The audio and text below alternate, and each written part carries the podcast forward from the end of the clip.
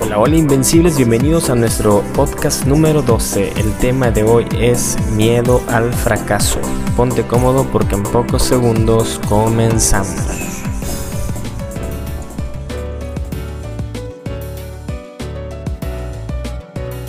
Invencibles, bienvenidos a un episodio más de este su podcast, nuestro podcast creado solamente para invencibles como tú y como yo.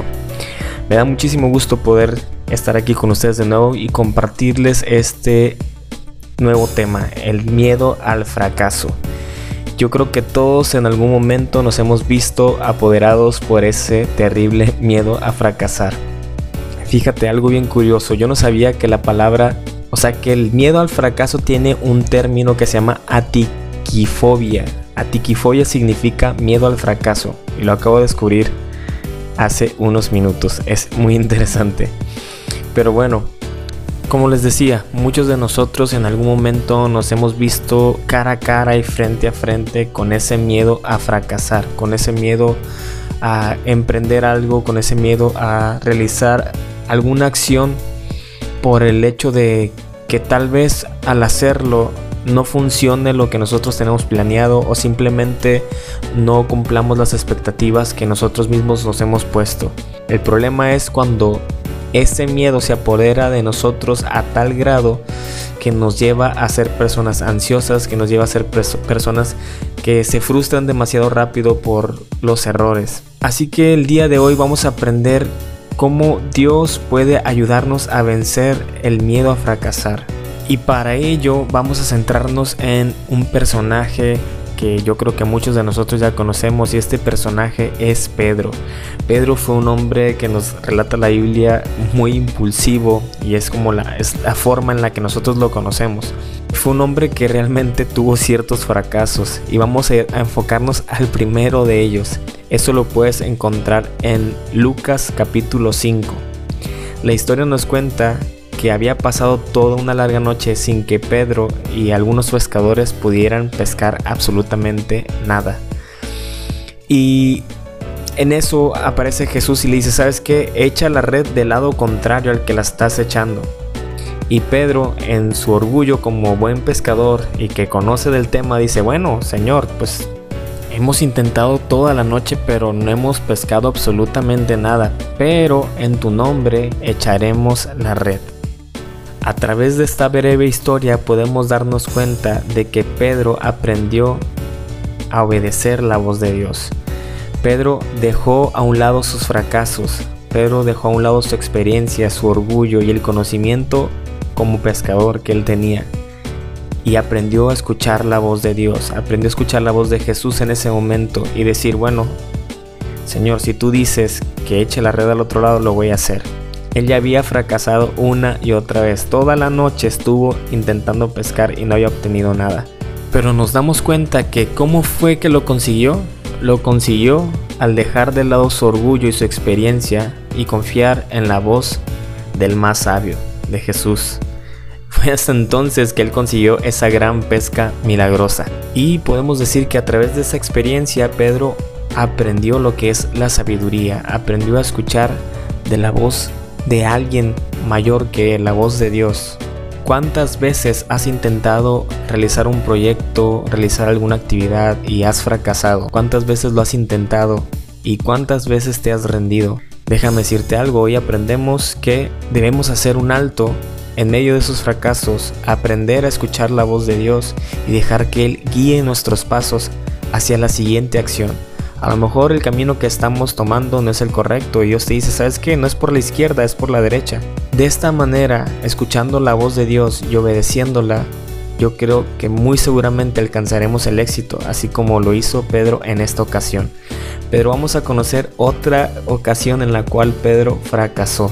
La Biblia nos relata que en un momento hubo una gran tormenta y los discípulos estaban dentro de una embarcación y tenían mucho, mucho miedo. En medio de ese terror, de repente aparece una figura en medio del mar caminando y esa figura era nada más y nada menos que Jesús. Pedro dice, Señor, si eres tú, di que vaya hacia ti. Y en ese momento Jesús le dice, ok, ven, camina. Y Pedro sale del barco o de la barca y empieza a caminar sobre el agua. Pero nuevamente fracasó al mirar las circunstancias que rodeaban ese momento y esa atmósfera.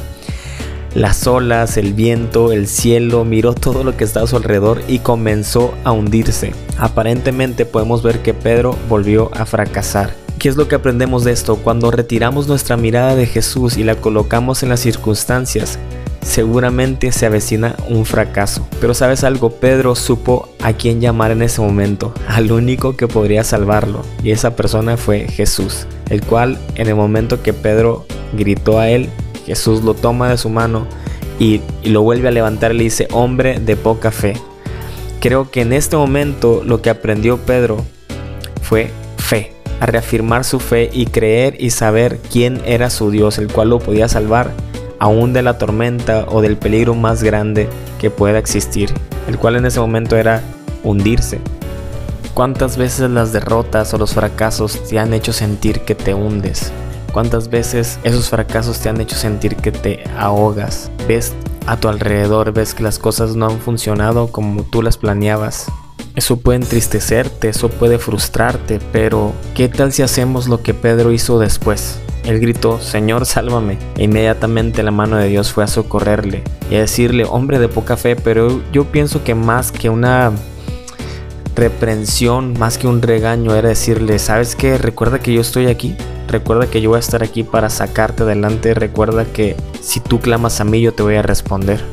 Otro de los puntos en los cuales vemos que Pedro volvió a fracasar fue en el momento cuando se encontraban todos los discípulos reunidos con Jesús y Jesús comienza a hablar de que habría de ser entregado, que había de ser traicionado para morir y después resucitar.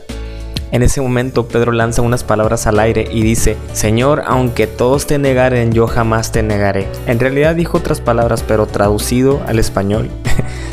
y Jesús le dijo, Pedro, antes de que cante el gallo tú me negarás tres veces. Y efectivamente fue lo que pasó. Pedro negó tres veces a Jesús. Pero después que Jesús resucita y tiene un encuentro nuevamente cara a cara con Pedro, Pedro tuvo un encuentro con su fracaso, porque él había fracasado al negar a Jesús. Imagínate cómo se ha haber sentido Pedro después de haber negado tres veces a su amado Jesús, a su amado Dios. Imagínate. Imagino que se haber sentido frustrado, con pena, triste de haber fracasado ante esas palabras que él expresó de que jamás lo negaría. Pero Jesús le dice, Pedro, ¿me amas? Se lo pregunta tres veces, las mismas veces que Pedro lo negó. Con esto yo creo que Dios estaba tratando con el corazón de Pedro, diciéndole, ¿sabes qué? Yo te amo a pesar de todo, yo te amo a pesar de que me hayas negado. Pedro realmente lo amaba porque el corazón de Pedro se entristece en ese momento y dice, Señor, tú sabes que te amo. Y fue entonces cuando Jesús le da el encargo más genial que pudo haber recibido Pedro. Y le dice, ¿sabes qué? Pues hazte cargo de la iglesia, ahora te toca a ti seguir con lo que yo empecé. En ese momento Pedro aprendió lo que es la gracia, que a pesar de que él había fracasado en negar a Jesús y había pecado, había cometido ese error, Jesús lo que hizo fue levantarlo y decirle, sabes qué, no te preocupes, yo te amo. Así que no le tengas miedo al fracaso, pero tampoco tomes el fracaso como un pretexto para pecar, para entristecer el corazón de Dios. Ahora bien, si tienes proyectos, si tienes anhelos, si tienes sueños, si has emprendido un negocio, si has empezado un proyecto, ya has desistido, si estás estudiando y te sientes incluso cansado de seguir haciéndolo, recuerda que no eres un fracasado, recuerda que Dios está ahí al pendiente de ti para extender su mano y para salvarte, para rescatarte en medio de cualquier circunstancia. Lo único que tenemos que hacer es voltear nuestra mirada a Él, dejar de ver las circunstancias, mirarlo a Él, escuchar su voz, obedecerle y dejar que Él actúe para que puedas vivir sin miedo al fracaso. Que Dios te bendiga. Eres invencible.